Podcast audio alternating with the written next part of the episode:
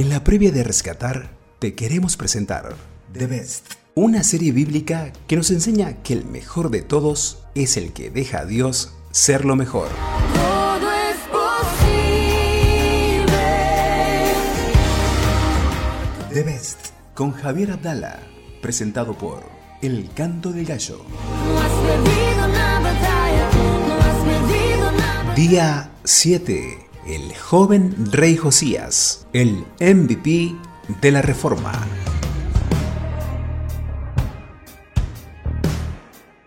No hubo otro rey antes de él que se convirtiese a Jehová de todo su corazón, de toda su alma y de todas sus fuerzas, conforme a toda la ley de Moisés, ni después de él nació otro igual. Segunda Reyes 23, 25.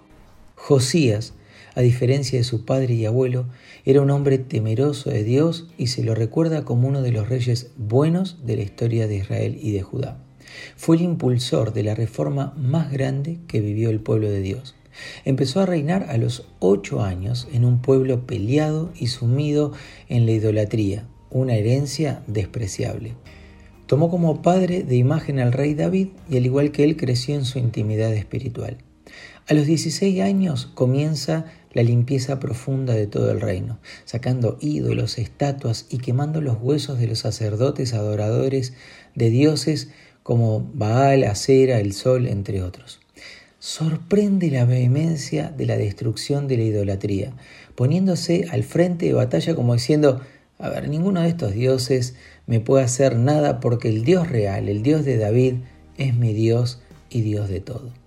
La limpieza no era suficiente y debía ahora recuperar la casa de Dios. Por ello fue a restaurarla. La intención no era levantar un templo especial, sino mostrar al pueblo y traer a la memoria y a la memoria del corazón lo especial que Dios es para el pueblo. En medio de tanto fervor encuentran libros del Antiguo Testamento entre los escombros. Muchos discuten si encontraron Deuteronomio u otro libro más. A nosotros nos interesa el resultado del hallazgo. Josías rasgó sus vestidos en señal de arrepentimiento. Después de encontrar los libros de la ley, el rey Josías organizó la mayor celebración de las Pascuas desde la época de los jueces. Ezequías también había organizado una reforma y una celebración de las Pascuas, pero ninguna tan prolongada, extensa y completa como la que hizo el rey Josías. Volver a Dios no teniendo miedo de las fuerzas enemigas, esforzarnos en hacer volver a Dios a las personas que amamos o están en nuestro entorno a como dé lugar, levantar el altar de adoración a Dios en nuestros hogares, familias, intimidad, sabiendo agradecer y pedir perdón, aceptar los caminos de Dios en todo momento, me da la impresión que son demasiadas enseñanzas y responsabilidades para el día de hoy. Se puede ser diferente y se puede marcar la diferencia. Se requiere más de una renuncia y una entrega que de un lugar y una responsabilidad. Por eso te dejo la frase del día para nuestros estados. Si dejar huellas es el querer, llenarte de Dios será el desdén. Te saludo con mucho cariño. Dios adelante, Dios bendice.